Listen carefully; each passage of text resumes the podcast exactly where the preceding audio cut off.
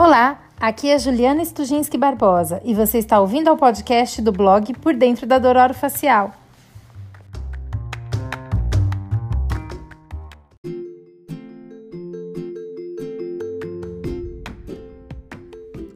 Roberto Garanhani e Adriana Lira. Um paranaense catarinense, uma pernambucana, mineira e quase paulista. Mas são dois amigos queridos que, juntos comigo, formam o grupo mais ativo do meu WhatsApp. O grupo se chama Tricô Bruxista. E foi lá que surgiu a ideia de gravar esse segundo episódio da nova temporada do podcast e justamente do nosso assunto favorito, lógico, depois dos memes e das piadas de WhatsApp, que é bruxismo na vigília.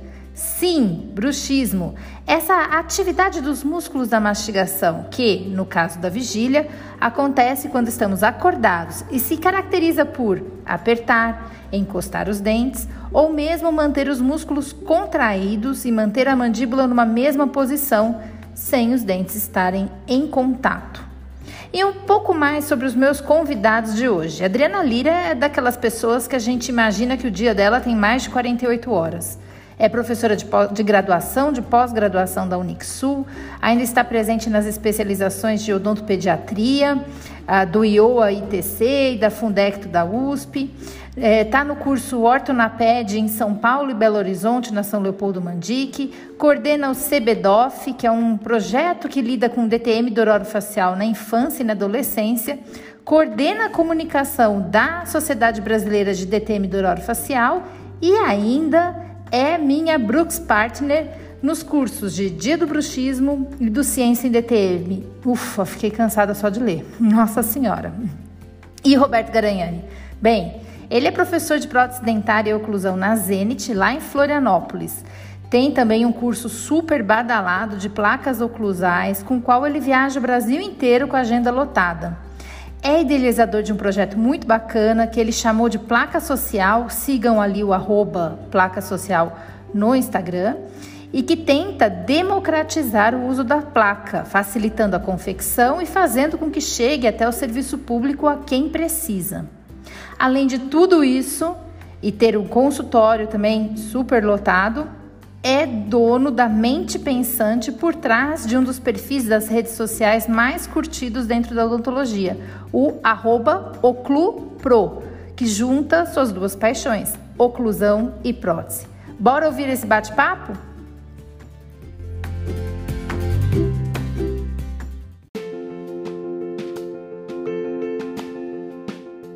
Agora sim, estamos aqui nessa segunda-feira de carnaval, à tarde. E eu resolvi chamar então aqui, como eu falei, meus dois amigos de grupo, que é o grupo do WhatsApp que não falha um dia. Não tem bom dia nesse grupo, né? Não nem tem bom dia. Não, nem boa noite. Nem boa noite, mas ele não falha um dia sem comentar alguma situação Sobre, claro, bruxismo, né? É o que a gente mais fala ali. Não são piadas nem memes, são bruxismo. É, é sobre bruxismo.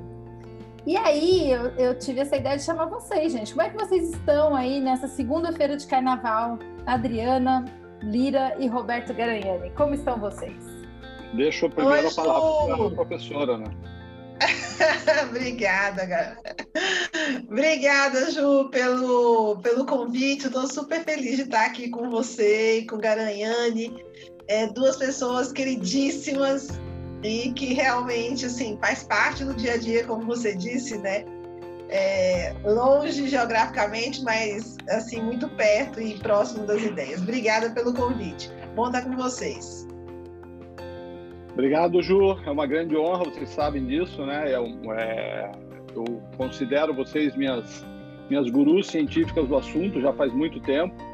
E para mim, além da amizade, é uma grande honra, né? Estar tá aqui falando com duas professores experts do assunto. E para mim é uma honra duplamente pela amizade e pela, pelo profissionalismo de vocês. Viu como eu fiz piada? Estou bem sério.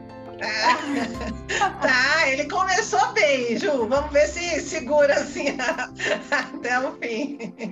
É isso aí, é isso aí. Então, bora falar sobre o bruxismo, que é o que trouxe a gente aqui.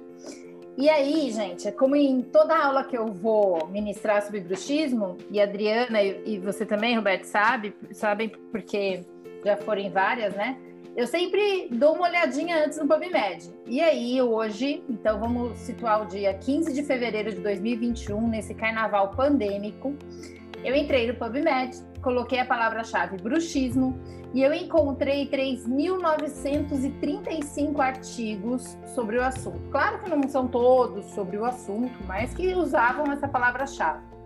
Se eu colocasse só bruxismo do sono, Aí isso caía para 1.214 artigos.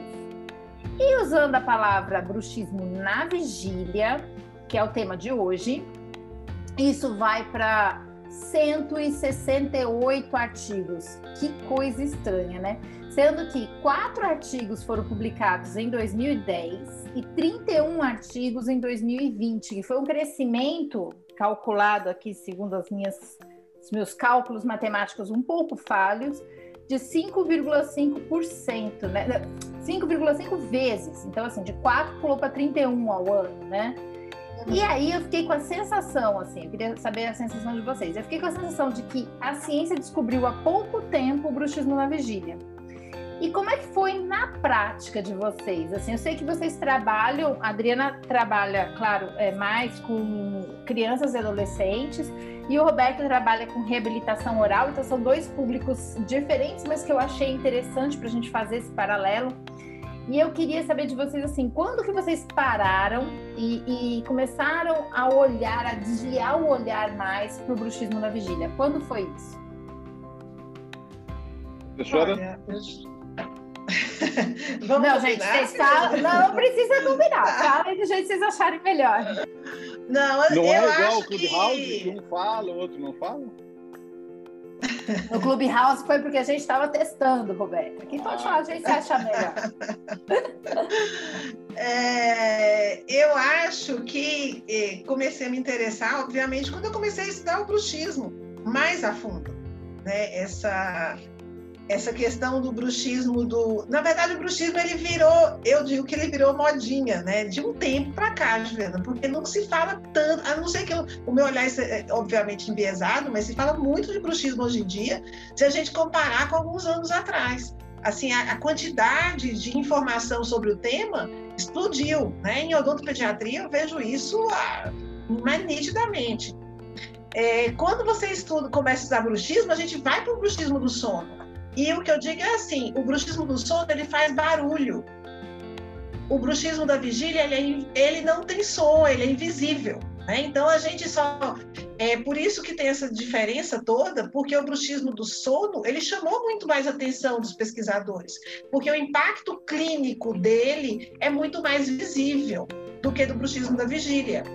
Né? Esse do bruxismo da vigília, ele começou a ser percebido depois que o conhecimento sobre atividade muscular foi aumentando, obviamente, foi se vendo outros padrões é, dessa atividade muscular. Mas, é, clinicamente, eu acho que eu, eu, entrei, como acho que todo mundo começa a estudar bruxismo, entrando a porta é o bruxismo do sono, e lá dentro a gente descobre o bruxismo da vigília.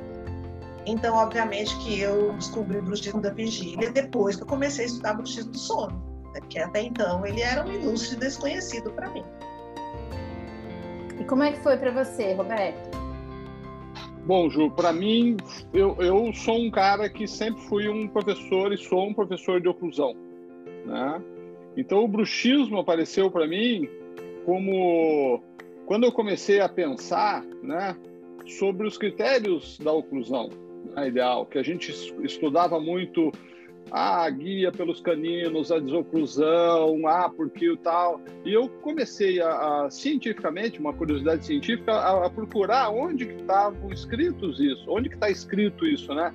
Que a gente que desliza o canino. Daí eu, eu comecei a me preocupar com o contato dental. Isso já faz tempo, né? Comecei a me preocupar, poxa, mas tudo que a gente estuda na oclusão, tudo que tem no livro, tudo que tem, são aqueles filminhos, aqueles desenhos com a pessoa em, em contato, né? Eu, eu, eu fiz, fiz prótese em Bauru, eu inserei em tripodismo, né? Cheguei a montar workshop articuladores totalmente ajustáveis e eu começava a pensar, poxa, mas quando que o meu paciente faz isso?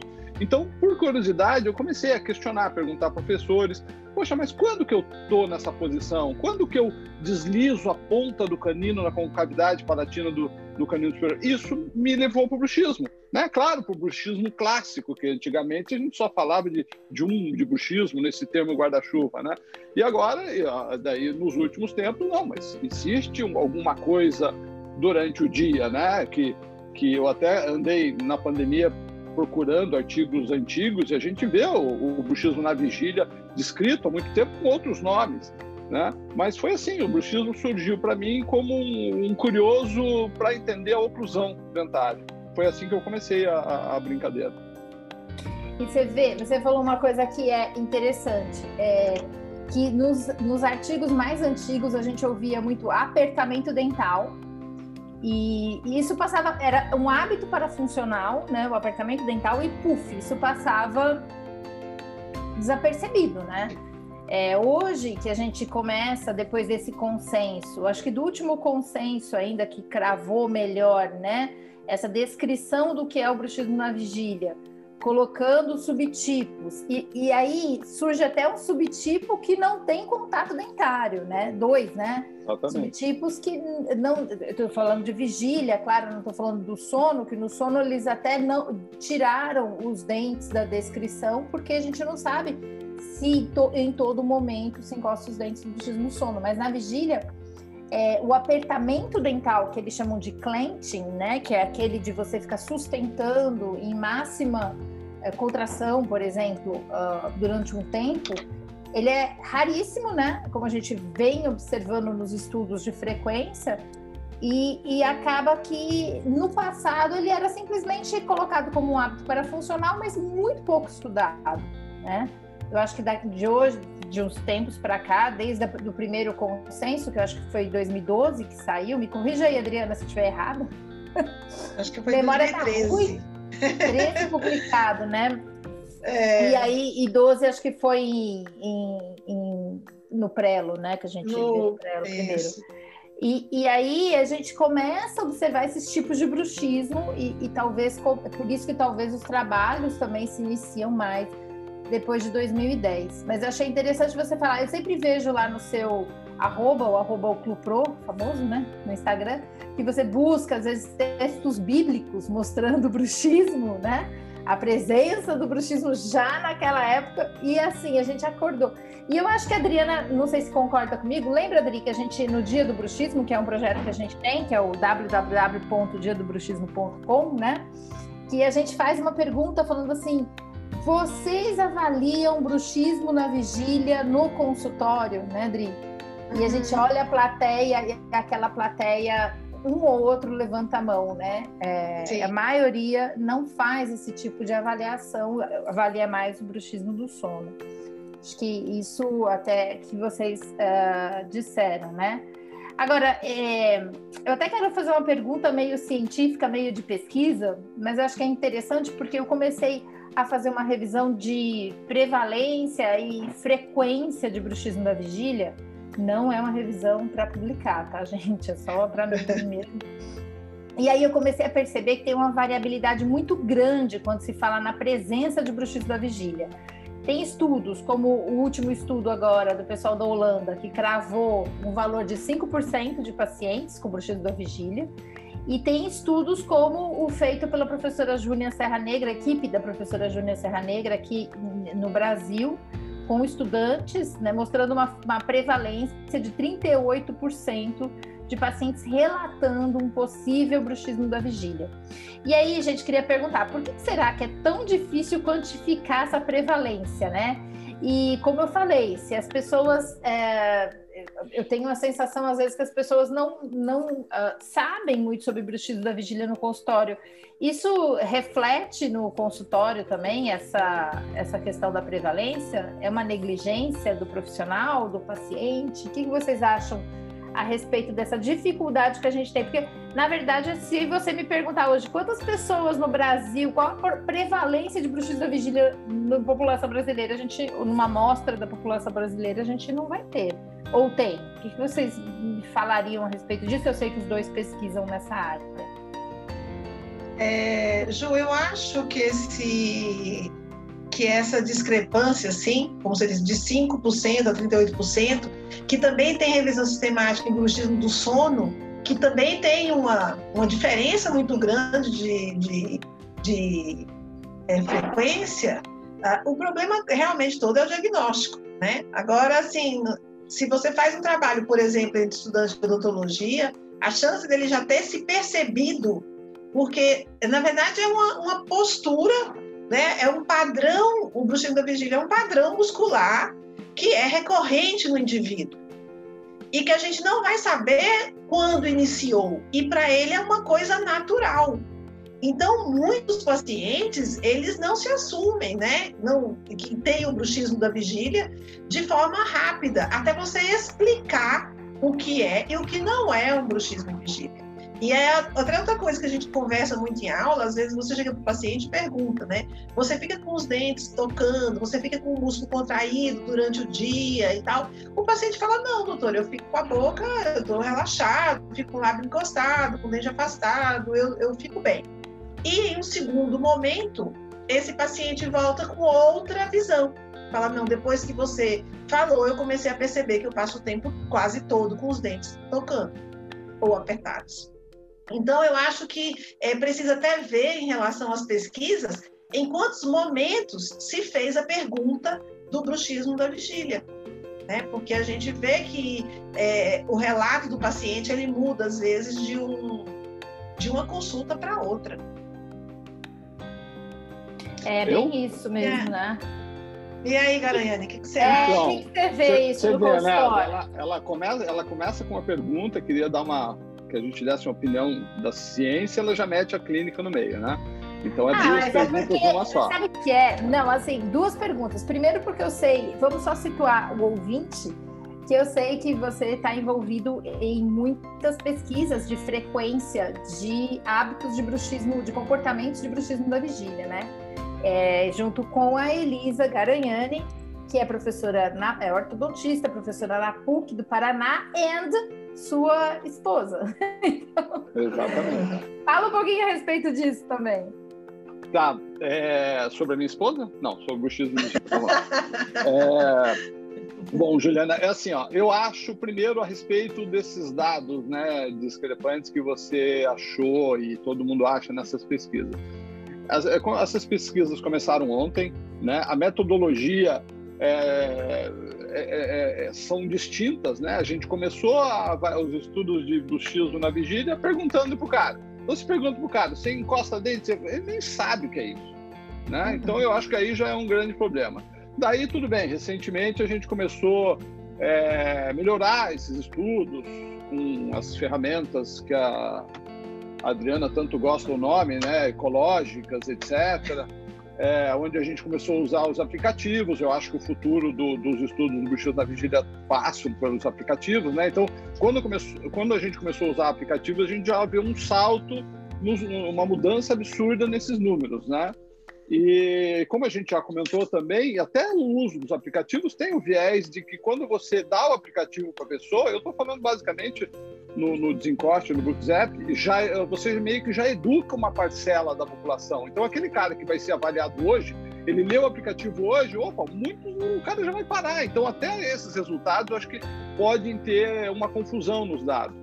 Então, sim, recentemente a gente começou a, a brincar com outras metodologias que não sejam só os aplicativos para tentar tirar esse viés. Mas eu acho que, sim, os números perigam ser até maiores do que esse que você é, relatou, né? É, mesmo porque a própria definição do bruxismo, tá, você vê o consenso, que não é consenso, cada um fala uma coisa, né? Muita coisa vai vai mudar, né? Existe bruxismo, bruxismo, normo bruxismo, muita coisa vai mudar. A gente está no, no comecinho, acho que, do estudo disso. E, e, e, falando da parte da parte clínica, né? Sim, eu vejo assim uma quantidade absurda de pacientes que não entendem, não sabem disso e colegas, né? Vocês falaram no dia do buchismo, vocês lançam a primeira pergunta. É, e eu também, quando a gente sai e dá algum curso, as pessoas não têm noção da, de classificar bruxismo. Ainda, ainda a grande maioria pensa naquele bruxismo, naquele termo guarda-chuva, não separa bruxismo primário, secundário, da vigília, do sono. Então a gente tem um grande caminho é, pela frente aí, né? E sei lá, com a, com a graduação cada vez jogando é, profissionais com ensino duvidoso no mercado, acho que esse trabalho para a gente só está começando. Sabe que eu acho que é, entre as, os tópicos que eu estudo, assim, eu acho o bruxismo da vigília é o mais complicado. Porque a gente não sabe absolutamente nada a respeito dele. Nada. A gente não sabe. A gente, a gente vai colocando a hora que você acha que você está indo para um caminho, tipo, agora, por exemplo, essa questão do normo-bruxismo, do, pato, do bruxismo patológico e o bruxismo, entre aspas, normal, né? Ou, ou seja, que não tem consequências, né? É, deletérias, né? Então, uh, que foi um termo uh, que o professor Peter Svensson e o professor Gilles Lavini escreveram no editorial, então o, o, o, patológico levaria os efeitos deletérios e o dito normo, né, normal, dentro da, do padrão de normalidade, sem efeitos deletérios. Só que se joga isso para um bruxismo do sono, eu acho até mais fácil de, de compreender e de entender, mas no bruxismo da vigília vira uma confusão, porque a gente não sabe nem o que. A gente sabe o que é, a gente não consegue avaliar. E eu só queria pontuar, porque às vezes tem algum ouvinte aí que não ouviu falar sobre esse método. É, hoje a gente, para diagnóstico de bruxismo da vigília, a gente tem basicamente no mercado, que dá para fazer no consultório, três métodos, né? Uh, que é o questionário, que a gente teria um nível de evidência uh, de acurácia pequeno, porque o paciente tem que te relatar e aí, às vezes, você precisa de um diário dele, dele se avaliar ao longo do tempo. Depois que você explica o que é bruxismo da vigília, olha a confusão, né? Então, já, só no questionário já tem um problema, porque a hora que você fala, olha, eu quero saber se você encosta seus dentes ou você contrai os seus músculos, o que vai acontecer com a pessoa, né, gente? Ela vai falar, ai, não é para fazer isso. Então, você já tem o primeiro, mesmo no questionário, já tem viés. Depois você tem os achados, uh, os sinais e sintomas, que também é complexo, porque a gente não sabe direito ainda o que está associado a, né? Então a gente tem ali a língua edentada, a mucosa uh, marcada, a linha, linha alba bem marcada, que a gente atribui talvez, e aí tudo muito no talvez. Tudo seja, muito no talvez. É. Tudo muito no talvez. A gente tem então a questão aí de é, do, do, caso do bruxismo da vigília, que, eu, que, é a próxima, até uma pergunta que eu quero abordar mais aqui, já que a gente está aqui com, com o Garaiane, né, né, Adriana, que fala muito sobre oclusão, que são os efeitos deletérios nas estruturas mentais, a gente não absolutamente sabemos muito sobre isso. E a gente tem a questão da dor, né? Que quando o bruxismo do sono começou a se revelar que não era um vilão completo, por exemplo, para a disfunção temporomandibular, os olhares dos especialistas vum, se voltaram todos para o bruxismo na vigília, quando de fato a gente não sabe ainda, será que em todo mundo isso acontece? Então, a gente tenta, os sinais e sintomas é difícil. E aí a gente tem um terceiro método, que é esse método ecológico de avaliação, né? Que a Adriana não gosta. Tem gente que fala método de avaliação ecológico, ecológico de avaliação. Ela não gosta dessa palavra, mas quer dizer real time que não é um método, né, né, Roberta? A gente foi estudar isso a fundo, não é um método revolucionário, né? Na verdade, é usado em muitos outros problemas, AIDS, é, depressão, é, é, para pessoas que, que já usaram é, é, substâncias químicas tal. E, e, é um método que é utilizado hoje através dos aplicativos. Né? Então, só para pontuar o que a gente está falando e não tem um método instrumental, assim como eletromiografia, por exemplo. E é bom dizer isso, e eu quero dizer, eu não sei se vocês concordam, mas a eletromiografia não serve para diagnóstico de bruxismo da vigília hoje, do jeito que é feito hoje, tipo, põe no seu consultório, porque a pessoa não está no seu meio ambiente. Esse é o problema do bruxismo da vigília, né, gente? O meio ambiente. Não sei se vocês concordam comigo nesse ponto com relação à Juliana, eletromiografia. É é, eu, eu, desde a época que eu, que eu falei para você que eu, que eu comecei a me interessar por isso, né, partindo lá da oclusão, né, lá da oclusão básica, é, eu sempre, quando eu estava fazendo o mestrado na Federal, que eu também fiz em plantonodontia, mas eu puxei para oclusão, né, eu estudei biomecânica e continuei é, procurando o tal do contato dental, quando ocorre, quando não ocorre. Naquela época, eu, é, eu falei assim, ó, essa resposta né, só vamos ter no dia que eu tiver um sensor super fino que eu possa embutir numa coroa temporária de resina com anatomia perfeita, mandar o cara embora e esse sensor sem fio está alimentando um aplicativo, um celular, é igual um exame de coração. Só aí, porque até então tudo é chutado. Se você for ver, ah, hoje todo mundo fala, ah, encosta os dentes funcionalmente 10, que isso aí você vai olhar os estudos, cara, coisa pré-histórica. Entendeu? Então, o dia só, só assim, não adianta, não vai ser eletromiografia para o contato dental. Não estou falando do bruxismo que não envolva contato dental, porque eu estou muito focado na, na prótese, né, que é a minha área. Então, é, eu sempre fui atrás desse sensor, sabe que esses tempos eu achei é, um sensor super fino, é, que é a fibra ótica, consegui é, embutir essa fibra ótica dentro de uma coroa provisória, conseguir ativar, etc. Mas é um micro fiozinho e continua na boca do paciente, ou seja, tira ele da normalidade, tira ele do dia a dia. Então, o dia que e esse sensor está chegando aí, já tem, é muito, ainda é muito caro, mas, mas já, a gente já teve muito, muito mais longe disso. Acho que esse, esse vai ser o dia que a gente vai entender tudo sobre oclusão, inclusive, se toca dente na mastigação, se toca dente na deglutição, se a guia funciona assim o assado, e a gente vai entender muito bruxismo em vigília também, tá? Na vigília. Então, né? Então, da vigília, na vigília. Né? É, então, mas... É, na vigília. Eu, eu, eu percebo isso mesmo. Diga, Não, assim, só pegando o gancho do, do Garanhani, que é, obviamente que pela, pela contração muscular a gente não vai conseguir. É como o Garene disse, né? Para ser uma coisa muito fidedigna, a gente precisaria ter o toque realmente e o registro desse toque. E aí a gente poderia quantificar, entender, mapear, fenotipar quem é o paciente que faz isso, né? É, então a gente não tem isso ainda. É um buraco negro no X da vesícula. A contração tônica é um buraco negro. Mais ainda porque existe esse tipo de contração no brutismo do sono, que também é o menos estudado ainda do que o da vigília. É, mas eu acho que a gente caminha. É, temos agora, apesar de não ter informação nenhuma, mas o start foi dado, né?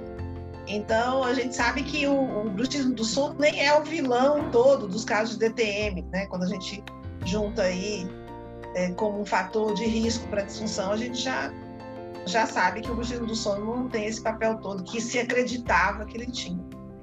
Mas é, realmente temos muito que, que caminhar, que aprender aí e, nessa questão do bruxismo da vigília. É um buraco negro. Se você olhar, Juliana, eu fiz, acabei Oi. de brincar né, com vocês, eu fiz um post ali que eu, eu fazia um recorte, fazia uma coleção de prints de.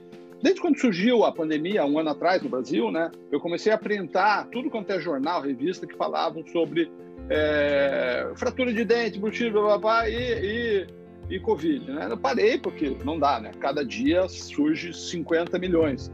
Mas eu, eu, seria até um objetivo de estudo. Aos poucos que eu tenho tempo de, de ler a fundo, daí não só a manchete, o cara fala bruxismo. Só. Né? A reportagem fala bruxismo.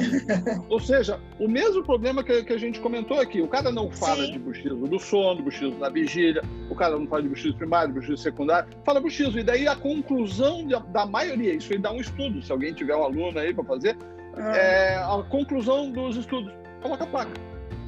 Pois é, e eu, eu tenho assim, então... se vocês, você que está ouvindo esse podcast nesse momento e quiser ouvir mais, temos aí um podcast sobre bruxismo e DTM no Covid-19, que está aí, é um dos episódios mais ouvidos, né? E eu fiquei impressionada agora que eu vi os números. É o mais ouvido aqui do Por Dentro da Dor Facial e tem o vídeo é da, É da Tati Bernardi? Não, é o meu é mesmo.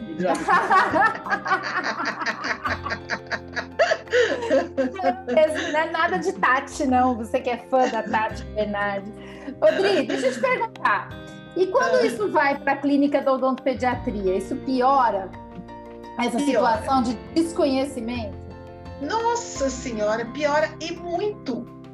Porque a gente não tem esse diagnóstico, né? Se, olha, se você for ver, primeiro que precisa da percepção do indivíduo para relatar. A percepção da criança e da adolescente é muito menor em relação ao seu, à sua postura, ao seu corpo. Ela não vai prestar atenção nisso, obviamente. É, quando você, se você for prestar atenção, Ju, a, o bruxismo da vigília no adulto, ele é perceptível por outros adultos. Porque pelo rosto, né? Você no dia do bruxismo você põe sempre aquele filme do francês é, que faz o, o, o bruxismo na vigília. Então a gente vê a contração muscular. Na criança você não enxerga isso. Não existe isso. Agora, existe uma, uma a, a, questão assim, elas não têm esse padrão de contração, ou elas não percebem, ou a gente não enxerga, porque até a anatomia, né, o tecido anatômico da criança, o rosto, você tem maior concentração de tecido adiposo, você não tem uma percepção da musculatura trabalhando como você tem no adulto. Né? Então, assim, muitos colegas, você olha para a pessoa do lado trabalhando, você vê a musculatura é, contrair. E na, na odontopediatria, essa informação é muito difícil.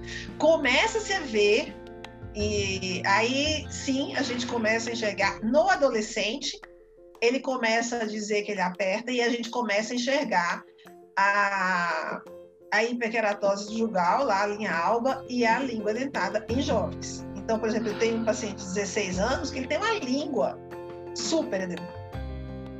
Aí, é, eu entendi. Eu, eu assim, eu tô aqui parada, pra, parando para pensar no que você falou, a questão do tecido adiposo na face que prejudica, a falta de informação, né, de que existe esse possível hábito parafuncional, porque roer unha, a mãe vê, né? Morder um objeto, morder a blusa, né? Tem muita criança que mastiga camiseta, não entendo muito isso, mas eu acho que isso acontece. Sim, sim, demais. morde demais. unha. Põe a roupa na boca. Lápis. Então, isso eu acho que é muito mais é, fácil, né, das, dos cuidadores, que eu aprendi com vocês.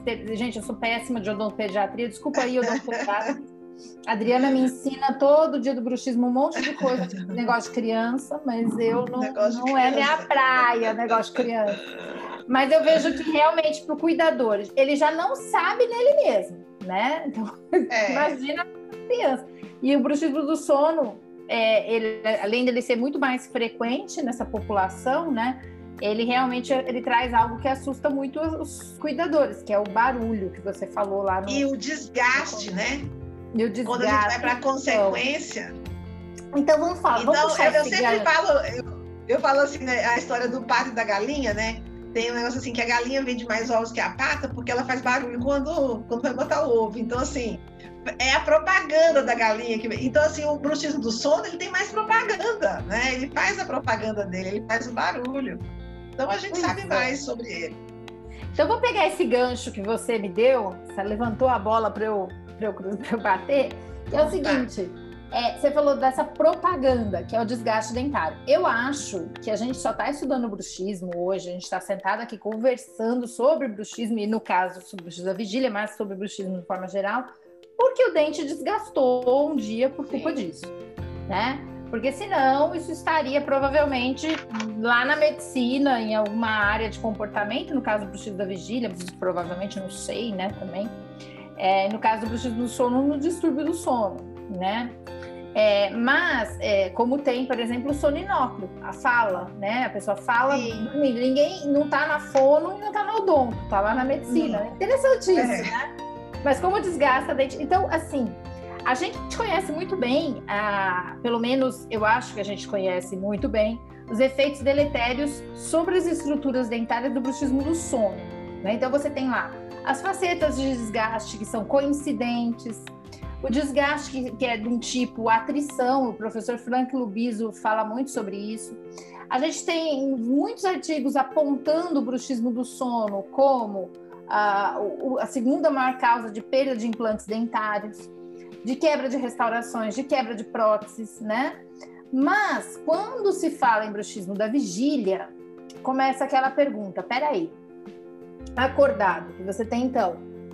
É, você tem três, basicamente três tipos. Eu, eu divido o, o, encostar de dentes em dois tipos, mas vamos lá. A gente tem o clenching, que é o apertamento dental, que você aperta os dentes, né, de maneira tônica e, e, e eu, eu acredito, vendo os estudos com eletromiografia, que isso não dure muito tempo, porque você tem que ficar, logo você tem uma fadiga. E você tem um tipo de bruxismo que os estudos apontam que é o mais frequente, que é o light touch, ou seja, o encostar de dentes. Esse encostar de dentes, aliás, se você está encostando os dentes, o que, é que a gente fala para essa pessoa agora? Desencosta os seus dentes, solta aí, respira, respira pelo nariz, solta o ar pela boca. Pronto, relação cêntrica encontrada. Mas tudo bem, vou continuar aqui na posição de repouso da mandíbula. Amolece o queixo. Amolece, amolece, é. amolece o queixo. Amolece seu queixo. Mas vamos lá, gente, olha só.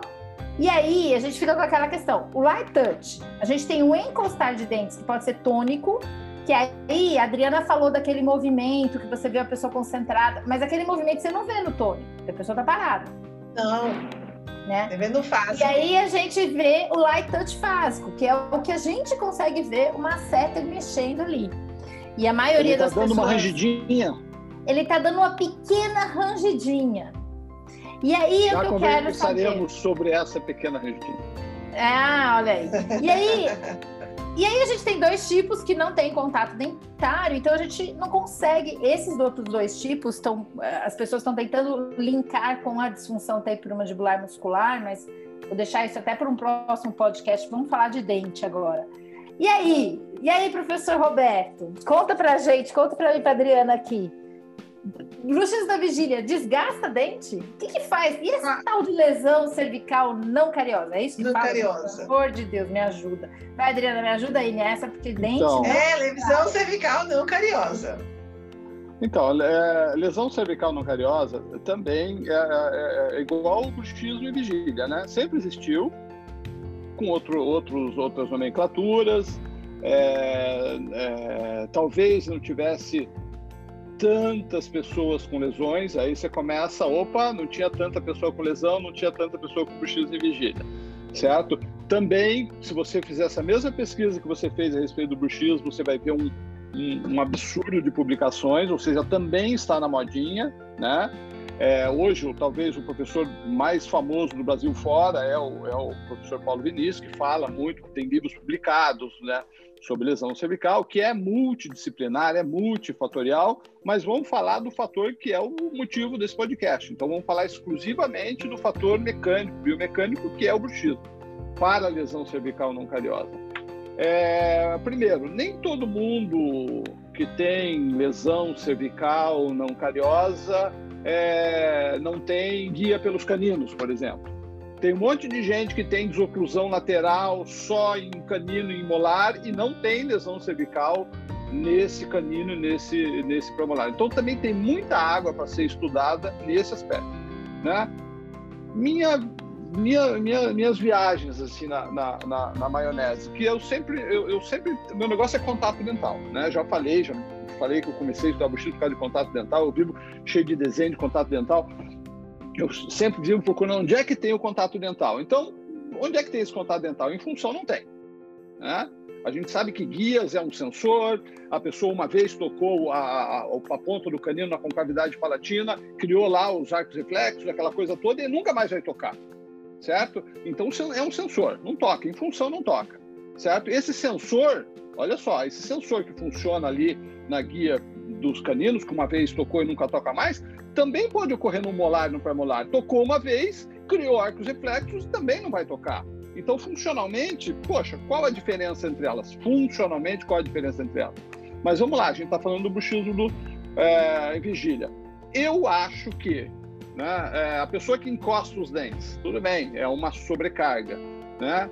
Mas a pessoa que encosta os dentes e dá essa mexidinha, aí eu começo a, a pensar em desoclusão certo? Porque desoclusão, outro erro da odontologia, do ensino da oclusão, a gente fala o que é desoclusão, o que é guia pelos caninos? Você vai lá, a tradicional foto do Instagram, ponta do canino com ponta do canino. Estou eu aqui mostrando a ponta do canino na tela e esquecendo que é um podcast. Né? É, a tradicional é bem isso, gente. canino com ponta de canino. Mas o problema está no início. O problema está no início da desoclusão. Então, se você for avaliar as pessoas que têm é, é, é, função em grupo avaliando o comecinho da desoclusão, você vai ver que é muito maior a quantidade de pessoas. E talvez o problema esteja aí, as pessoas que têm esse, é, esse bruxismo que é essa mexidinha, e essa mexidinha coincide com a pessoa que tem o início da desoclusão num pré-molar, que é realmente um dente mais frágil para receber forças, é, esse tipo de força. Talvez, estou tudo falei que estou tudo viajando aqui, talvez esse seja o principal fator para associar lesão cervical não cariosa e fator biomecânico e bruxismo em vigília, porque bruxismo do sono, o cara bota a placa e deu para bola. Entendeu? Olha então, aí uma é ideia. Mais ou menos por aí. Aqui sempre surge ideias de pesquisa. Aí uma ideia de pesquisa porque não tem esse dado, né? É, quando a gente vai olhar, é, as pesquisas são ah, muito eu aqui falando ainda. não, assim, também. É, falando não a ponto. Não adianta você... Balançando o dedo. Balançando o dedo não rola, né? Mas enfim, é rádio isso. Mas enfim, assim, é, não tem esse tipo de pesquisa. É, quando a gente olha, são pesquisas que, que mostram que isoladamente isso não, não é possível, mas são pesquisas também que não classificam bruxismo do jeito que a gente está falando aqui. São, por exemplo, a gente falou aqui bruxismo em vigília em cinco comportamentos diferentes, né? E não tem essa classificação. Eu acredito que quando isso vá também para a ortodontia ou para odontopediatria, isso também não, Sim. se perde. Porque se são perde. nuances, são nuances, né? Até nessas, nessas subtipos é, sutis, eu diria, para se perceber, para se identificar, tanto o profissional quanto o, o paciente. Então, é, isso é muito mais teórico nível de pesquisa, né? E o paciente pode apresentar muito mais de um em, em, momentos diferentes, né? Então a gente tem que levar isso em consideração. Esse desdobramento que o Garaiani falou em relação às questões é, que o, as consequências aí do bruxismo da vigília, em odontopediatria isso fica então muito menor, né? A gente não, não enxerga isso, porque a odontopediatria ela vai trabalhar com a dentição decídua, que vai para uma troca, e a hora que a gente larga esse paciente para a clínica é, de adultos, a gente está ali num, num permanente jovem, que não teve tempo de sofrer a, a é, a pressão ou a agressão do bruxismo da vigília nas estruturas dentárias e periodontais também, né? É, e mesmo porque, como eu disse, é, se crê que o, tem pesquisa mostrando que o, o, o, padrão é invertido, a gente tem muito menos criança com bruxismo da vigília é, e mais com bruxismo do sono. É, então, e até uh, pegando um outro gancho que você falou, das, das questões de periodont, periodontais, né? Uh, eu vi recentemente, é, é, também é outro limbo, porque tem alguns trabalhos que mostram que tem uma associação entre bruxismo da vigília e problemas periodontais, como foi um dos últimos que eu vi, acho que saiu esse ano. E tem outros que não, não conseguem chegar nesse, nesse, nessa parte, né? Não conseguem demonstrar isso.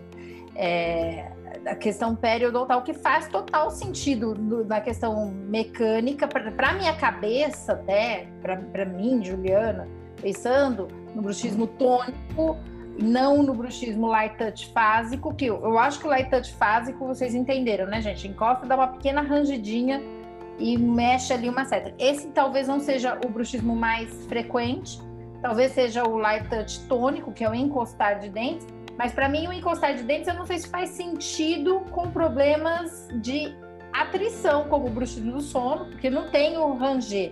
Mas talvez, não sei se vocês concordam ou não, é. mas talvez trariam problemas periodontais, não? Ou o periodonto, ele segura, porque eu acho que o periodonto também tem essa capacidade, como tem a TM, de segurar a carga, não? E outra coisa, Ju, eu acho assim, tudo que a gente está falando aqui, seja lesão cervical não cariosa, seja é, alterações periodontais, nós não conseguimos estabelecer uma associação direta. Tem bruxismo, vai ter, tem bruxismo. Porque tanto a lesão cervical não cariosa quanto os problemas periodontais, eles são também de etiologia multifatorial. Então, como a gente está na biologia, a gente não tem essa exatidão, você tem de novo que individualizar o paciente e ver, existe um paciente onde esse bruxismo da vigília vai ser um fator de risco para doença periodontal e vai ter um paciente que o bruxismo da vigília às vezes é muito mais intenso e não vai ter nenhum desdobramento naquele indivíduo. Então, assim, é, a questão é, a gente não vai saber aonde, é igual o Covid, né? Você vai pegar Covid, você não vai saber o tanto de, é, de consequência que você vai ter. Você vai ter o bruxismo da vigília, você não vai saber o desdobramento desse bruxismo nesse indivíduo, e ninguém vai esperar para ver. Por isso que eu acho que é importante também a gente interceptar isso logo, tão logo você identifique, né? Para não ter esse desdobramento. Juliana, é, a nossa, no nosso mundinho, a gente vive numa bolha do bruxismo, né? É, se você for avaliar a quantidade de pessoas que, que tem, que conversa, discute o bruxismo é, do jeito que a gente está conversando aqui, a gente tem uma bolha grande, né? Temos várias pessoas estudando isso, mas é meio que você vê que a maior parte nessa área, na área de, de DTM, na área de dor que migrou para o bruxismo. Se você for avaliar os estudos desses que você mencionou, problemas periodontais, lesão cervical não cariosa, e todos os outros problemas dentais, você vai olhar os estudos, está lá bruxismo, bruxismo guarda-chuvão. Não, vai demorar um tempo para começar a aparecer bons estudos, como tem bons estudos na área de detenidor, nessas áreas, entendeu? Isso começou agora. Então, até migrar esse conhecimento para essas outras áreas, vai demorar um tempo para a gente ter resultados de qualidade, resultados é, bons também para poder falar de lesão cervical não cariosa, de problema periodontal, de problema biomecânico. Por exemplo, biomecânico começou a aparecer recentemente na prótese sobre implante, problemas biomecânicos novos que não se davam conta. Por exemplo, tem alguns tipos de, de, de próteses, isso aconteceu comigo no meu consultório. A prótese, simplesmente, o paciente aparece dois anos depois sem contato certo? E isso, quando a gente começou a discutir no meio é, da, das pessoas que estudam isso, né, desde o professor Franciscone, que é o cara que mais estuda biomecânica, desde do, do Brandemark, a, a, a, é sobrecarga empurrando o componente dentro do implante e perde o contato. Da onde que vem essa sobrecarga? Pois é. Da onde vem? Vigília. Buchismo Pode na vigília. Buchismo do sono, o cara tá com placa entendeu? Claro que tem outros é. fatores que estão sendo estudados, movimentação dental, etc. Mas tem muita coisa ainda vai pipocar aí e o nosso grande amigo Buchismo na Vigília vai estar tá sempre dando um tchauzinho ali, aparecendo cada vez mais, eu acho. Então, posso fazer agora, nesse momento, um pequeno desabafo? Porque você sabe que eu ando polêmica, né? Eu ando fazendo uns Pode, vídeos. É, esses vídeos de. de... Faz não, de conta. vídeos de Faz de conta que o podcast é seu. Fique à vontade. É. esses vídeos de desabafo que eu faço no Instagram são os que mais bombam. Mas assim, meu desabafo é. Eu acho, sinceramente, que as pessoas atribuem ao bruxismo do sono toda e qualquer falha. É, falhas desde falhas de procedimentos mesmo, falhas do, do próprio tratamento da pessoa, né?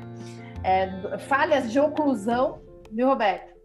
Por desconhecer, por isso que a gente falou, por desconhecer o outro tipo e de bruxismo. falhas de, de não só bruxismo na vigília, mas existem é, outros problemas que podem fraturar dentes, né? E até bruxismo do sono associado a outros problemas, né? E vigília, associado, por exemplo, à erosão química por refluxo gastroesofágico.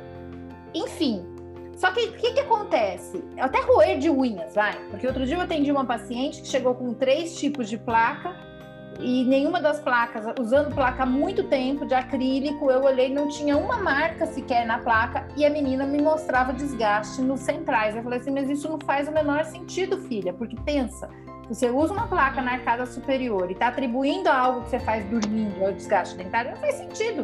Ah, mas meu dentista falou que é o bruxismo do sono e a menina arruía as unhas. Então, às vezes, me incomoda isso na odontologia. Então, já fazendo esse disclaimer para dois professores de graduação aí, isso me incomoda profundamente. Essa, essa vilanice, não sei se vocês percebem isso também. A Adriana, acho que vê isso muito uh, em criança também, tudo é bruxismo do sono, né? Vira um vilão de todo qualquer tipo de desgaste. E, um desconhecimento. é um desconhecimento. E aí eu fico de cara que eu vi muitas lives assim nesse, o ano passado. Agora eu não vejo mais, porque pelo amor de Deus, agora eu tô no Clubhouse. Brincadeira. Nem Clubhouse não dá tempo de ouvir. Adriana, nesse momento, a Adriana faz uma careta porque ela não tem iPhone. Ela fazendo várias caretas porque ela não tem iPhone. Ah, mas eu ouvi vários professores de reabilitação oral falando sobre bruxismo guarda-chuva, falando sobre placa, falando sobre. E aí eu fico pensando, meu, mas tem muita coisa que pode gerar esse desgaste dentário, né? E é assim, é uma coisa que a Adriana. É, é, e uma coisa que a Adriana pontuou muito bem é a questão da individualidade da pessoa, né? Porque não é só um fator, né, Adriana? Então a gente tem, por exemplo, no bruxismo do sono, aquela associação com a apneia, no bruxismo da vigília, associação com refluxo, com os problemas também que a gente vai falar de xerostomia por outros motivos, né? É, e, e, os problemas psicossociais, mas é, eu, eu não sei. Eu não sei se vocês. Desculpa o desabafo, mas ela tem hora que eu fico brava, sabia? Tem horas que ela fica brava, meu Deus. Ah, é, é, é, é exceção à regra, cara. Não... Quando é que ela raro a gente ver. Ai, quando que eu fico brava, né, gente? Ah, é, o, o, não, Roberto, o Roberto postou aqui um meme lá, que tinha uma professora lá que. Fazer essa, essa história. Você, né? Era óbvio. Mas é óbvio. Mas pra mim. Pra quem? para quem seria. Ai, Mas eu acho que isso tudo está desde o começo desse, do que você pontuou no podcast, Juliana. O, é, do, o buchismo na vigília é uma coisa que começou ontem. Vai demorar é. um pouco. Por, por, então, quem que são hoje os, os professores de prótese? São os, nós, velhinhos, que fomos formados aonde? com os conhecimentos eh, brilhantes da gnatologia. Quero deixar um parênteses aqui. Quando a gente fala de herança gnatológica, a gente sabe que a herança gnatológica fez, um, fez coisas ruins para a área de detenidor. Operou pessoas que não precisavam ser operadas, fez ortodontia, etc. Mas essa herança gnatológica, graças a ela que a gente hoje faz boas próteses, é graças a ela que hoje a gente consegue desenhar as próteses num, num bom articuladores e trazer isso para a boca de uma maneira com menos trabalho, mais previsível, né? Então, quando eu até tomo cuidado de falar herança gnatológica e dividir, para quem que eu estou falando? Eu acho que herança gnatológica foi um problema, sim, para a nossa área de determinador, mas para a área de prótese, de reabilitação, de, do ortodontista que precisa finalizar o caso dentro de padrões ideais, ela, ela é brilhante, entendeu? Só que a gente precisa entender como que funciona a, a, essa oclusão e pontuar, separar, isso que a gente precisa falar mais, cada vez mais, porque senão, como eu falei, é, é, é, esses novos profissionais estão sendo colocados no mercado é, com uma qualidade ruim de ensino, eles são presa fácil para é, as novas igrejas oclusais que surgem aí à torta direito no Instagram, no, não sei aonde, assim vai. É, e assim, só completando o que o Garani falou, né, é, duas coisas assim, as novas igrejas oclusais, como ele disse, ah, e a gente estava conversando até antes de começar o podcast, quanto mais a teoria é, dá brecha para intervenção no paciente, mais a teoria é aceita pelos colegas, porque aí é uma chance de fazer um procedimento no paciente. Então, assim, a mínima intervenção ela fica bonita só na teoria, né? Porque na prática, é, o que seduz os colegas é um procedimento a ser feito. É, só que isso tem um desdobramento, tem um custo biológico, não só o financeiro para o paciente, mas tem um custo biológico para o paciente e que o colega precisa refletir. Né? É isso que o Garene está falando. Por que, que, às vezes, as questões oclusais volta e meia ganham força quando a gente pensa que já está mais do que sedimentado pela ciência e pela pesquisa de boa qualidade, por que, que isso ressurge das cinzas? Ressurge porque dá uma brecha de procedimento. Né? Então Dentista. a gente tem essa questão. Dentista, nós somos aqueles nós aprendemos na graduação a fazer aquelas esculturas, a serem a ser perfeitinhos, né? A, a, a, odontologia não tem a formação, por exemplo, de um curso de graduação, de especialização, desculpe, de graduação em dor, DTM, é, onde a pessoa aprende a enxergar o paciente de uma outra visão. A odontologia é prática. O cara nasceu para ele, o paciente entra, ele tem que fazer alguma coisa na boca do cara. É, entendeu? Exatamente. E ele vai fazer o quê? É ele vai manipular a RC para ver se tem RC de VNH, vai achar um contato prematuro, vai achar que isso é causa da asma dele e assim vai. É, deixa só, assim, deixa eu só é? dar um, um, um testemunho aqui rapidinho, né? Pode dar, Adriana, não vamos deixar tem que dar, não deixa Quando prega a palavra, falar. tem que dar o testemunho. Não vamos deixar a Juliana falar. Juliana, agora, gente. Mas foi justamente isso. Quando eu fiz o meu mestrado em DTM Dor, que eu comecei a estudar bruxismo, eu vi o quanto o odontopediatra não sabe de bruxismo. Não sabia de bruxismo. E quanto que eu não sabia de nada de bruxismo. Né? Então, assim, essa interseção das especialidades é que é importante. Isso que o Darene falou é super importante porque o bruxismo ele é estudado na DTM, na DTM dor, que onde se, a gente começou a estudar e divulgar isso para as outras áreas. Mas realmente é, ainda é muito chão pela frente que se tem. É um trabalho de formiguinha, hashtag trabalho de formiguinha, né? Um podcasts, posts e, e tudo mais, para a gente chamar a atenção da, da galera aí para esse ponto. Importantíssimo. Sabe Juliana, que... a gente deixa você falar agora. Tá Peraí, só um pouquinho. Cara, eu ah. fiz, um eu fiz um post do nossa gravação, vocês nem curtiram? Vocês, mulher que ah, faz 10 coisas ao mesmo tempo? Nossa! Tô aqui gravando! Aqui já um monte de gente curtindo aqui e vocês não curtiram. Ah, né? não. Ah, meu Deus! Ah, meu Deus, ele é muito rapidinho. Mas olha só, mas só, só, só complementando, sabe a pergunta que eu mais escuto quando eu dou aula de bruxismo na vigília? É assim. Ah escuta, mas como que você ganha dinheiro com isso? Né? Muita gente faz essa pergunta para mim. Tipo assim, ah, a pessoa te procura com essas queixas e você chega no diagnóstico de bruxismo da vida, mas como que você ganha? Aí eu pergunto, falei assim, cara, você vai ao Esse médico. cara não cobra consulta. Exato. Não, não cobra. Eu queria Exato. chegar nessa questão, porque assim, o que faz a minha área, talvez, hoje ser um pouco diferente é, eu, brinco que eu falo assim para os meus alunos que vão estudar especialização e DTM, eu falo, olha, a gente está na odonto por um acaso, tá? Porque a ATM está no rosto. Porque se ela fosse o joelho, a gente ia estar tá lá na ortopedia, com certeza.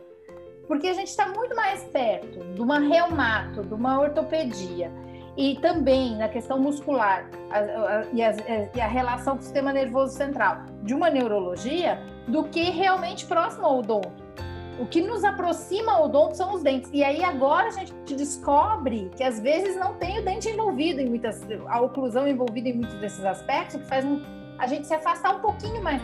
E aí é como a medicina. Como que o, o médico ganha dinheiro? Ué, você vai lá, você tem um problema, você paga uma consulta, você tem um retorno, ele te passa um tratamento e essa consulta, pelo seu conhecimento, de acordo com, com a sua especialidade, com o seu conhecimento, a, a, forma com que você quer trabalhar, isso vai ser cobrado um valor X, né?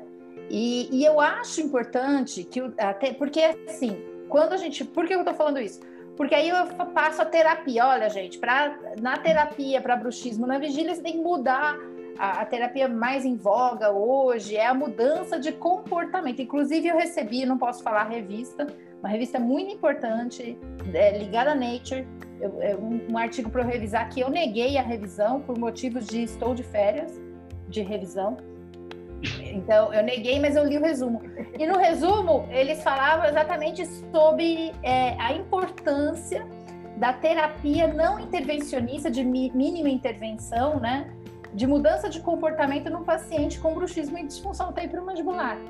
E é isso, porque a gente a terapia que está em voga hoje, vocês sabem, tanto é que estamos aqui com o Roberto Garanhani, que é um dos criadores, junto com o Vladimir Dalbon, de um aplicativo que se chama Desencoste Seus Dentes, que é um aplicativo que surgiu, eu acho, né? Você pode falar até melhor, em 2012, com a intenção de mudar o comportamento do paciente. Então, essa é a terapia. Agora, não é só passa terapia e ó, tchau, vai embora, como muita gente faz com a placa, né, do bruxismo do sono, toma essa Sim. placa aí, vai viver feliz, né? Não é isso. Então, tem todo o lance de você ter esse contato. Mas vocês já ouviram isso, gente, é, com relação a esses é, controles, né? Eu não sei se vocês usam o mesmo método, mas como é que você ganha dinheiro com isso, hein? Vou fazer essa pergunta para vocês. É, ô, Ju, na verdade, isso que a gente falou, são coisas que, é, quando você vai pelo aconselhamento e quando você também tem a questão do né, agregar o feedback desse paciente, fazer o retorno, explicar, fazer uma consulta é, realmente séria, com todas as, as ferramentas que a gente tem de diagnóstico e de até de monitoramento desse controle. E eu queria falar um pouquinho desse controle do bruxismo da vigília, é, eu acho que isso vai fazer seu isso faz o seu paciente enxergar o seu valor. Agora, se o dentista não introjeta isso antes, ele não consegue passar o valor dele para frente, obviamente. Então, tem uma questão psicológica aí a ser trabalhada na cabeça do dentista, que o conhecimento dele é valioso, né? E ele precisa colocar isso. Agora, uma, uma coisa também que eu acho que é importante a gente falar, a gente fala do desencoste, dos aplicativos, né, do, do, é, do controle do tônus, do controle comportamental desse paciente, mas a gente tem que levar em conta também o que leva esse paciente a ter esse padrão muscular. E aí eu bato na tecla da, da questão é, psicossocial, do padrão ansioso desse paciente, que isso tá, também está bem descrito. É, vale ressaltar que a gente tem um componente genético, né? É, aquele é um trabalho até que eu mostro sempre no dia do bruxismo, que eu acho ele fantástico. Você sabe qual que é, Ju? É de, de do polimorfismo, que eles viram em receptor de dopamina, do receptor D2, e eles viram que o paciente do bruxismo da vigília há uma coincidência né, no, no, no genótipo em relação ao receptor D2 de dopamina. Então há uma influência genética aí nesse é, permeando esse padrão de contração muscular. A, junto a isso, com a questão é, psicossocial, a gente tem esse padrão. Então não adianta a gente bater só na questão é, do desencoste, né? Só na questão da, é, da reeducação postural, mas a gente também tem que valorizar muito é, o olhar do paciente para a origem desse, desse bruxismo da vigília. Né? Assim, Exato. Padrão é só, vai é... para psicoterapia, fazer uma avaliação psicoterapia com, com uma psicóloga, né? Porque a gente não tem expertise, a gente, a gente só pode encaminhar para uma avaliação, você não pode nem encaminhar para um tratamento, porque não está na nossa alçada dizer que o paciente precisa ou não de um tratamento é, psicológico, mas a gente tem que dar esse, essa orientação sempre. Então, acho Sim, que isso é, e, é muito importante pontuar. Eu, perfeito isso, Adriana. E aí vem a questão do, do papel do dentista nisso. E aí vem a valorização da consulta, porque como você falou, alguns dos pacientes vão ter alguns sinais e sintomas ligados à ansiedade, é, ao estresse, né? E que isso pode até justificar uh, a, a, a, como se diz assim, pode ser o bruxismo pode ser uma consequência, um comportamento ligado a esses aspectos, que a gente vê muito comumente. Mas também a gente tem, e eu, eu acho que o, a gente conversou isso no, no Clubhouse, né, Roberta? A Adriana, infelizmente, não pôde estar lá, okay. mas a Daniela e o é Rafael. É outra, é outra geração, né, Juliana? É outra, outra geração. geração. é muito complicado isso. Mas eles Mas chegam. É... tá, vocês dois. Ó, tô saindo do podcast, galera. Não, não, fica aí, fica aí, brincadeira. Mas a gente conversou eu sobre isso. Bullying. É, que às vezes esse comportamento de bruxismo da vigília não está associado a um fator é, deletério. Uh, como é que eu vou dizer isso? Não a ansiedade ou estresse em exagero, quando isso é patológico, mas às vezes é uma forma de concentração, de uso da, das mãos, né? Que a gente fala naquele podcast do Naro Rodo, eles falam sobre isso, que é, é tem um episódio que é Por que fazemos caretas quando estamos concentrados? Ouçam lá, Naro Rodô, do B9, né? Essa grande conglomerado de podcasts. Mas eu Por exemplo, até... quantas vezes você tirou o anel e colocou nesse podcast? A pessoa não está vendo o vídeo. É, a pessoa não está vendo. É, não tá vendo. Eu já tô, eu tô contando aqui, tô contando. Aqui. Sério? Aí, tá vendo? É um abre com as mãos. Mas assim. Diga. Ah. Não, eu queria não, até. Não respondi essa pergunta ainda.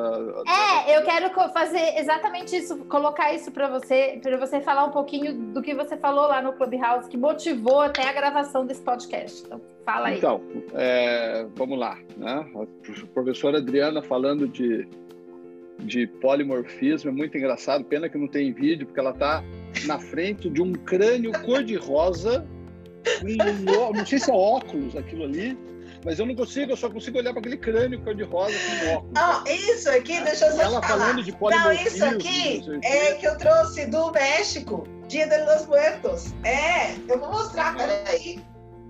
Mas o podcast não tem vídeo, mostra, depois a gente faz, você tem que postar isso aí. É pena que o pessoal não está vendo, mas olha só. É. Muito bom. Quer dar o um print agora? Já dei, já dei, já dei, gente. Mas, Mas diga vamos lá. aí, Vamos lá, falando de, de, Vou dar uma viajada aqui para variar, né? É, como que a gente cobra isso? É, nós, a gente veio de uma época, do, eu, né? Vou falar eu que sou mais velho aqui, bem mais velho. A gente veio de uma época que a gente brincava, e isso é sério, que a gente, pô, a gente vai ensinar todo mundo a escovar o dente, a gente vai viver do quê? Né? A gente vai ensinar todo mundo a, diminuir o açúcar, isso não vai dar cara, a gente vai viver do quê? Acompanhando essa evolução em termos de prevenção, hoje a gente sabe que temos gerações sem, sem esse tipo de problema, né? E a, a, vendo agora o crescimento do bruxismo, é, e da, na vigília, eu, você sabe que eu, há tempo que eu estou brincando com essas, com essas campanhas, né? Eu acho que o papel é, do, do, da conscientização do bruxismo e vigília extrapola até a própria odontologia. Né? Como hoje a gente ensina a escovar o dente lá na escolinha, na escola básica, lá no interior do Acre, eu acho que vai chegar um momento, porque esse bruxismo e vigília, os fatores estão crescendo tanto, que isso vai ter que ser uma educação básica. Então, você perguntou do ganhar dinheiro. Para mim, todo paciente que entra no meu consultório, seja para fazer implante, prótese, seja para fazer uma profilaxia, o discursinho inicial é o mesmo. Eu sou obrigado a ensinar para ele como que ele usa o sistema mastigatório, né? E eu começo falando de função para função. Isso Até porque você, é tão você básico, tem uma formação né, de dentista. Tão básico, é exatamente, tão básico quanto ensinar a escovar o dente, né? Quanto ensinar a escovar o dente. Partindo para para tua para a tua segunda colocação sobre aquela conversa que a gente teve lá naquele aplicativo novo de jovens, né? Que os jovens participam e tal. É, é, é uma, é, uma, é, é, uma visão que eu até brinquei lá, puramente clínica minha, né? De estar de, de, de tá com essa paranoia de dente encostado já há muito tempo e a minha experiência de consultório, né? Eu vejo, é, eu vejo três tipos de pacientes, né? A partir do momento que eu conscientizo todos, e a gente, eu conscientizo todos, não aquele paciente que vem com sinais, sintomas de sobreuso, mas todos, né? É, eu, ve, eu primeiro me assusto com a quantidade de pessoas que desconheciam. Isso é óbvio, a gente já comentou aqui. Mas tem um grupo de pacientes que simplesmente, como um milagre, eles param. Porque nunca ninguém falou para eles que uhum. encostar o dente, eu estou falando encostar, mas todas as outras manifestações, é uma postura errada desse sistema. Então, uma, uma parcela para, certo? Outra parcela é a parcela que eu acho que é a que a gente mais comenta, que é a parcela que vai precisar de, dessas estratégias ecológicas, né? Sejam, sejam colar adesivos, seja usar uh, os aplicativos, uh, canecas, sei lá, ele precisa chamar atenção e esse paciente, esse paciente nem é paciente às vezes, esse esse segundo grupo, muitos deles se tornam sintomáticos, porque para eles o normal era estar com o dente encostado. E, eu, uhum. eu tiro eles desse. Então ele se torna sintomático, mas eu preciso, faz, eu preciso fazer que ele pare porque ele está quebrando a prótese. Entendeu? Então ele vai demorar aí uma semana, duas semanas, um mês, vai sofrer, vai precisar de colar adesivo e tudo quanto é canto na testa do marido, na testa da esposa, mas chega um momento que ele chega para mim e reconhece que para, certo? E eu enxergo, e eu que me preocupa hoje, um terceiro grupo. É um terceiro grupo que passou por isso, passou lá pela conscientização, passou pelas ferramentas e esse terceiro grupo ele reconhece para mim, ele chega no eu faço ele reconhecer para mim, eu faço ele reconhecer antes de reconhecer para mim, eu faço ele reconhecer na frente do espelho dele. Ele vai falar assim, ó, você aí na frente do espelho não consegue controlar a tua musculatura controlável, né? Daí eu já chamo para ele a atenção que a causa disso não está na boca. E esse cara vai ter que ir atrás daí, ah, é a ansiedade, como vocês falaram, é estresse. Ele, ele tem um, um, um, trabalho que envolve muita concentração, fica o dia inteiro na frente do computador. Esse grupo é o grupo que nós vamos ter que estudar daqui para frente, né? Porque os outros vão resolver. Nós vamos ter que focar em identificar esse grupo, né? Eu brinquei lá quem é, é, da onde vem, como come, como se reproduzem, porque a, esse grupo a gente vai ter que achar estratégias. Hoje a gente já tem estratégias de gente recomendando dispositivos para uso de bruxismo e vigília, há controvérsias, né? É, tem estratégias de gente que quer colocar a toxina botulínica, é, há muitas é, discussões sobre isso, mas eu acho que até a gente chegar nessa, é, em desenvolver estratégia, a gente tem que reconhecer que quem é esse grupo que precisa dessas estratégias. Né? Eu acho que, eu, pensando em termos de prótese, pensando em termos de oclusão, que é o contato dental que eu fico o dia inteiro pensando, né? que, que sempre focou a, a, o meu estudo e até chegar no bruxismo da vigília, é, é, esse é um problema para mim porque o, cada vez mais as nossas próteses estão mais delicadas, cada vez nossas próteses estão mais finas, cada vez os nossos preparos estão minúsculos, cada vez os nossos preparos estão muito mais difíceis e eu preciso saber responder a pergunta para esse paciente: quanto tempo vai durar essa minha prótese?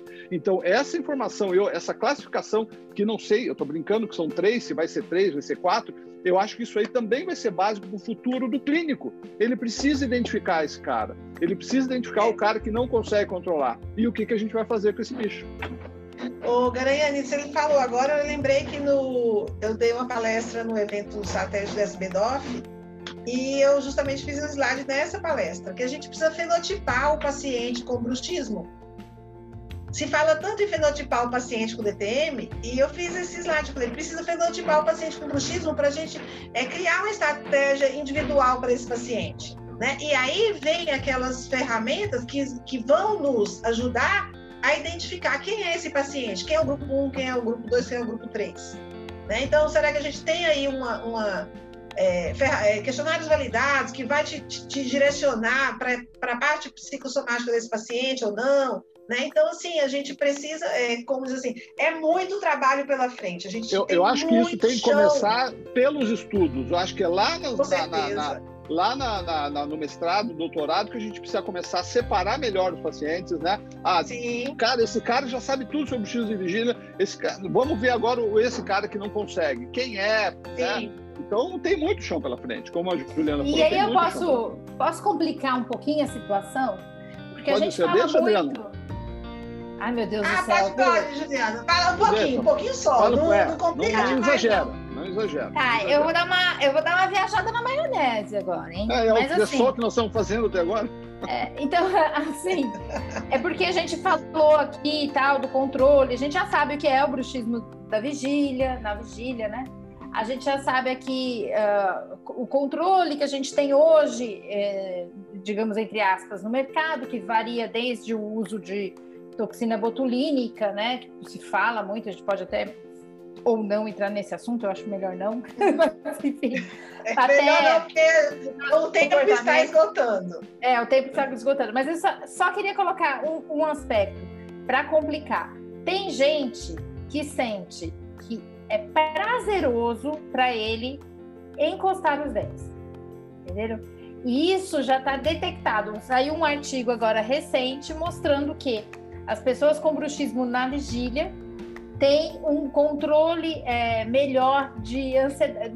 Tem, eles falam, como é que chama isso em português? O coping. Ele consegue uhum. lidar melhor. Quem tem Sim. bruxismo na vigília, quem relata lá, lidam melhor com o estresse. E aí a gente vai isso, a gente pula isso para neurofisiologia. E aí é, é um estudo que talvez ainda não tenha, mas a gente sabe que no bruxismo do sono isso já foi identificado, que o cérebro do bruxismo do sono tem menos conexões, então tem uma linha só, tipo, fa favorecendo a contração muscular. Então, provavelmente, o cara tem bruxismo na vigília, ele tem uma, uma avenida ali de conexões favorecendo a contração muscular, que pode ser, pode ser em alguns subtipos, né? Como a Adriana falou, ops, meu cachorro, cachorro dos genótipos e os fenótipos, né? Uh, mas, assim, é, uma das coisas interessantes desses estudos é que quando a pessoa encosta os dentes, isso, isso já foi mapeado por neuro, uh, neuroimagem, há um aumento das áreas do cérebro. Então, você pode ter um favorecimento uh, de, de sensações de prazer, mas também de sensações de próprio controle do estresse. Ele pode surgir tanto como consequência, mas como algo que é aquela via dupla, né, como algo de controle de estresse, de controle de ansiedade, e ativando áreas do cérebro que estavam adormecidas. Então é muito louco isso. E aí, como que a gente vai identificar quem é a pessoa que tem um benefício com o bruxismo na vigília, né? E até Sim. quem é a pessoa que a gente pode permitir, né, que, ou que não vai ter jeito. Não é que a gente possa permitir, mas eu usei a palavra errada, mas talvez que não vai ter jeito da gente controlar. Então, olha só, eu vou deixar essa pergunta no ar aqui para vocês. E... Quer começar, professora? Não, acho que ela vai deixar a pergunta no ar para os ouvintes. Ah, pra... ah vai ter parte dois, então. Não, você... não eu, tô... eu deixei essa pergunta no ar para vocês. O que, que vocês dizem a respeito disso? E para a gente finalizar aqui nosso bate-papo e para as dicas, né? Porque já ultrapassamos o nosso tempo. Pode falar, professor. Falar? É, bom, é, deixa eu ver se eu me lembro da pergunta, mas tudo bem. É, então, é... eu você responder primeiro porque ela, ela falou assim: será que eu lembro da pergunta? Não foi nem a pergunta, foi o comentário, aí, né? Aí vamos lá, vamos, vamos, vamos viajar, né? Você falou de pessoas que sentem prazer com algumas coisas. É podcast de dente mesmo? Falar de prazer de coisas proibidas? Não, tudo bem. É de odontologia. Mas tem Isso porque eu não tem... falei do uso de drogas, né? Mas é. deixar isso para um outro dia. Mas é, isso pode bater lá com o início da tua conversa a respeito do normobuchismo, aquelas coisas todas, né? Aí eu acho assim, ó, eu como professor de oclusão, a gente vai ter que separar. Esse cara que, vamos imaginar, não existe ainda o tal do normobuchismo. Esse cara, ele pode não ter consequências é, em termos de desconforto, de dor, de DTM, etc. Mas esse cara vai ter consequências dentais. Certo? Esse cara vai ter consequências dentais, por quê? Porque, é, diferente de 50 anos atrás, hoje a gente vai viver com até os 100 anos, certo? Então, isso é uma das coisas que hoje me preocupa na, nessa conscientização a respeito do buchido de vigília. Antes, eu colocava uma prótese no paciente, era um sucesso, por quê? Porque o cara morria, morria com 65, 70 anos. Hoje ele tem que usar essa prótese até, até 100 anos. E muitas dessas pessoas estão usando essa prótese mais 30 anos e com sobreuso, certo? Com sobreuso. Então, se esse sobreuso vai ser um dia classificado como normal, ele vai ser normal, mas para dente, para prótese, ele vai ter consequências.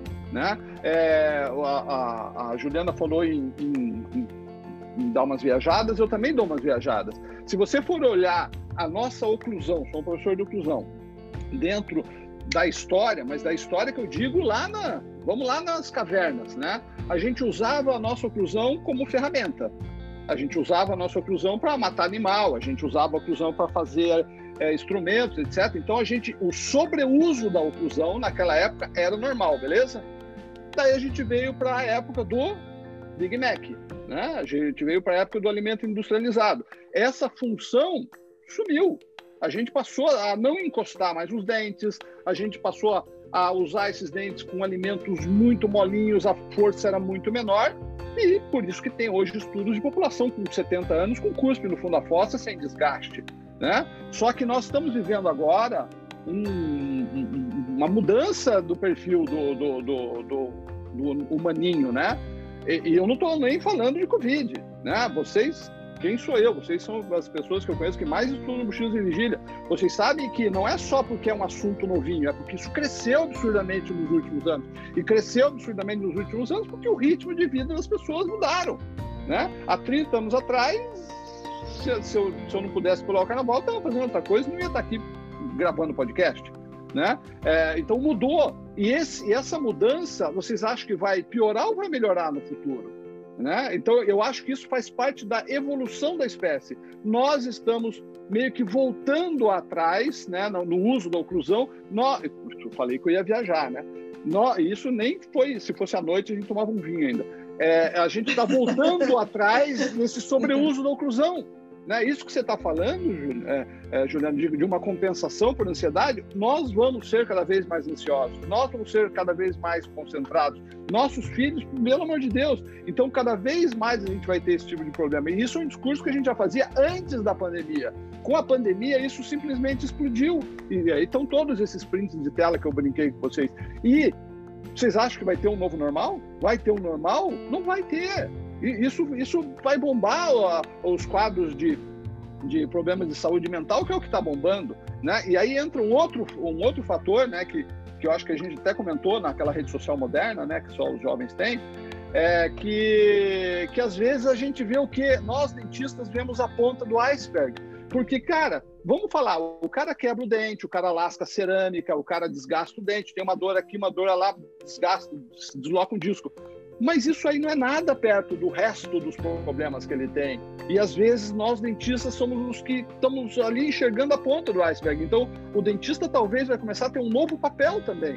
Poxa, Sim. se você orienta ele, se você fala para ele, olha, tudo que você está fazendo não é da odontologia, e você abre caminhos para ele procurar né? É, isso é cultural, é pessoal, individual, como a gente é, controla a ansiedade. Às vezes você está salvando a vida de uma pessoa, porque as consequências são muito maiores do que desgaste de dente, quebra-dente, etc. E isso só tende a aumentar. Exato. É, eu não lembro qual era a pergunta da Juliana também, cara, mas assim, eu vou falar que no dia do bruxismo, né, www.diadobruxismo.com, a gente vai falar de placa nos 45 minutos do segundo tempo. Né? A gente vai falar de dente no final do nosso curso. E justamente isso que você está falando também tem um slide com o iceberg e a placa está aqui, o dente está aqui. Por quê? É, porque assim, a, as questões é, são muito maiores do que o dente. É, e eu tenho um slide no fim que assim, bruxismo é muito mais do que dente desgastado. É a nossa, a nossa mensagem. Só que a porta de entrada para esse muito mais é o dentista porque o paciente vai ver os dentes. Então, assim, nós precisamos nos apropriar da nossa responsabilidade perante aquele indivíduo, né?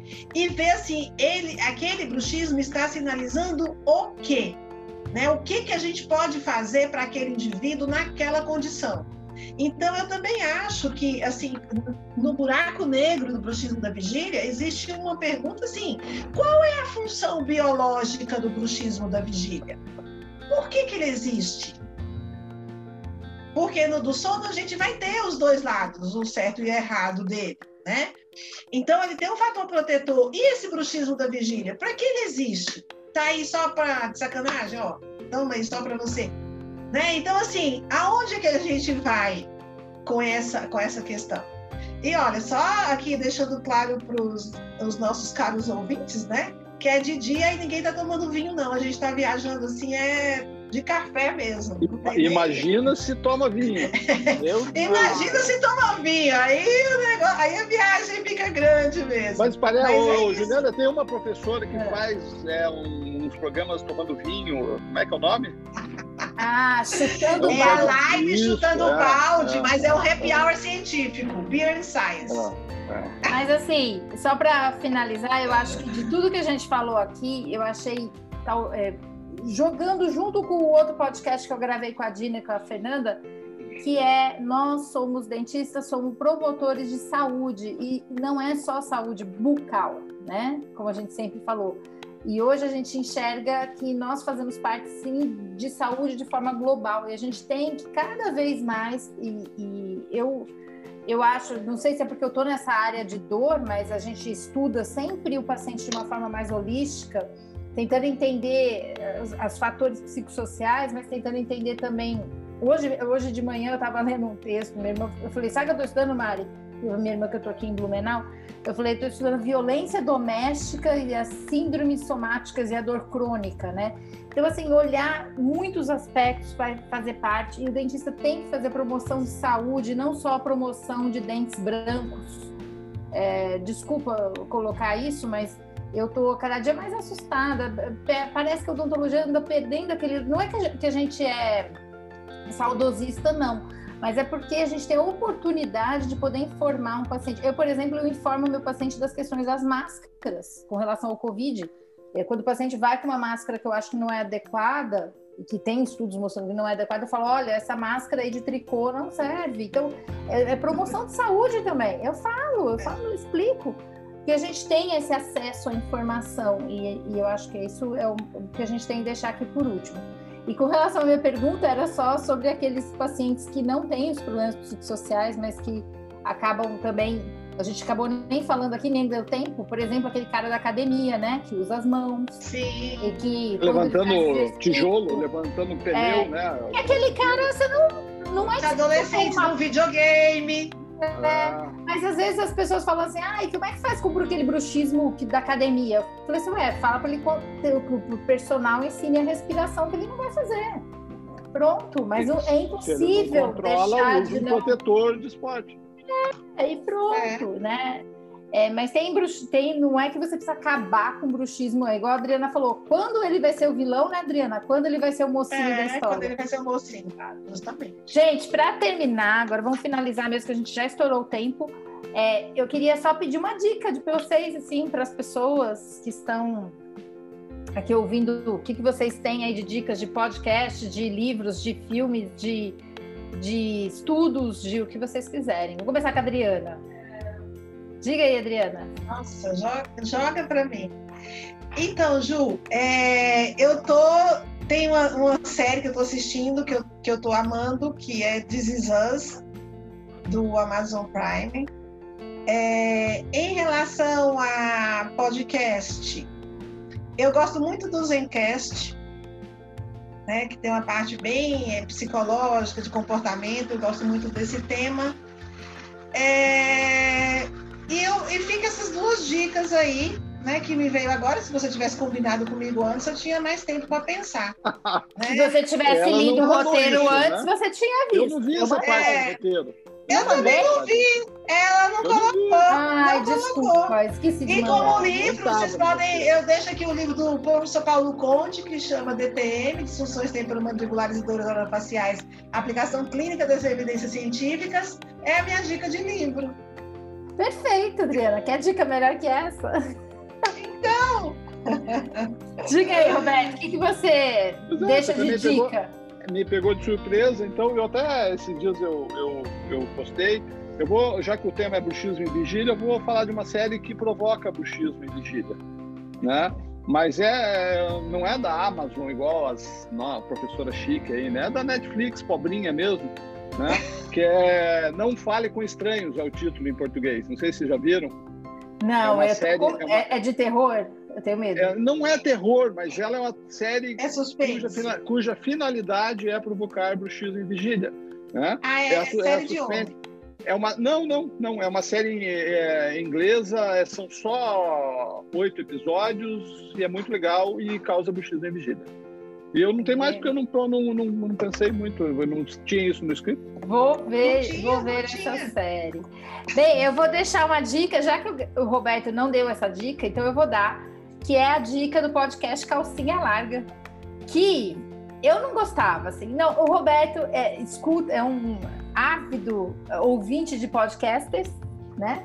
Junto assim com o Rafael, acho que sou eu, você, o Rafael, a Daniela, acho que a gente só fala nisso, né? E, e aí o Roberto falou: Você já ouviu Calcinha Larga? Eu falei: Ah, não curto isso não. Não gostei. Ouvi um, a Tati Bernardi, eu não sei, não bateu. Mas depois eu pensei, eu falei: e essa mulher é muito parecida comigo, tô com problema. Agora eu tô nesse lance assim, de ouvir o podcast, mas assim, falei: Ih, e ela, e ela fraturou um dente, né? Ela teve uma discussão com a mãe e conta no podcast que ela quebrou um dente por culpa disso. Então eu estou fazendo uma campanha aqui para o Roberto mandar a camiseta para ela, o Keep Calm e Desencoste Seus Dentes, para que ela possa tá ouvir. Mas o podcast dela é muito bacana, o Calcinha Larga, e ela tá com um novo, que é o Inconsciente Coletivo, meu Inconsciente Coletivo, que é da Folha, e que era o primeiro episódio sobre dor crônica. Então. Excelente podcast. Aliás, esse episódio, todo mundo que trabalha com bruxismo deveria escutar. E quem trabalha Sim, com dor no facial, então. É exato, para ver até a... o lado da paciente, né? Exatamente. E eu gostei que a mulher lá só deu uns tapas na, na Tati, né? Deu... Só. É. Foi muito bom. A psica... Eu esqueci o nome dela, Vera, né? Como é que é o nome da psicanalista? É, é a Vera. É uma... Eu esqueci Vera. o sobrenome, mas ela é bem famosa Isso. da USP e tal. Ela é muito Gente, boa. bem legal. Gente, obrigada por essa participação desse podcast aqui. que é, na verdade, uma extensão do que a gente conversa todo dia, que é sempre esse caos, a nossa conversa diária do Tricô Bruxista. Vamos ver se a gente grava mais, é, grava falando um pouco mais de Bruxista da Vigília, falando do Bruxista do Sono e falando Sim. sobre os memes porque vocês não sabem, agora, agora que está bem no final, só quem ouviu até o final vai saber. Uh, ele publica e pergunta o que, que a gente achou toda vez. Né? É. vocês acharam? Nós é somos a censura, né? Nós somos, somos a, a, a, consciência do Cupro. Eu, eu já falei que eu tenho três sensores, que eu só publico a hora que foram aprovados os três, que são vocês duas e a minha filha.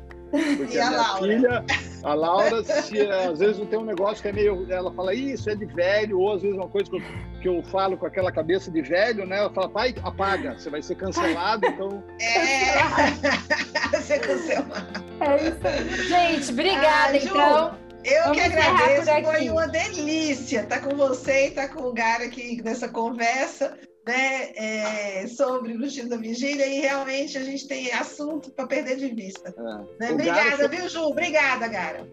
Obrigada a você. chama de Roberto, de Garene de Gara, então sou eu. Obrigado, gente, foi uma honra. Tá? Até tchau, mais, gente. Valeu, tchau, tchau. Até mais. Tchau. Tchau.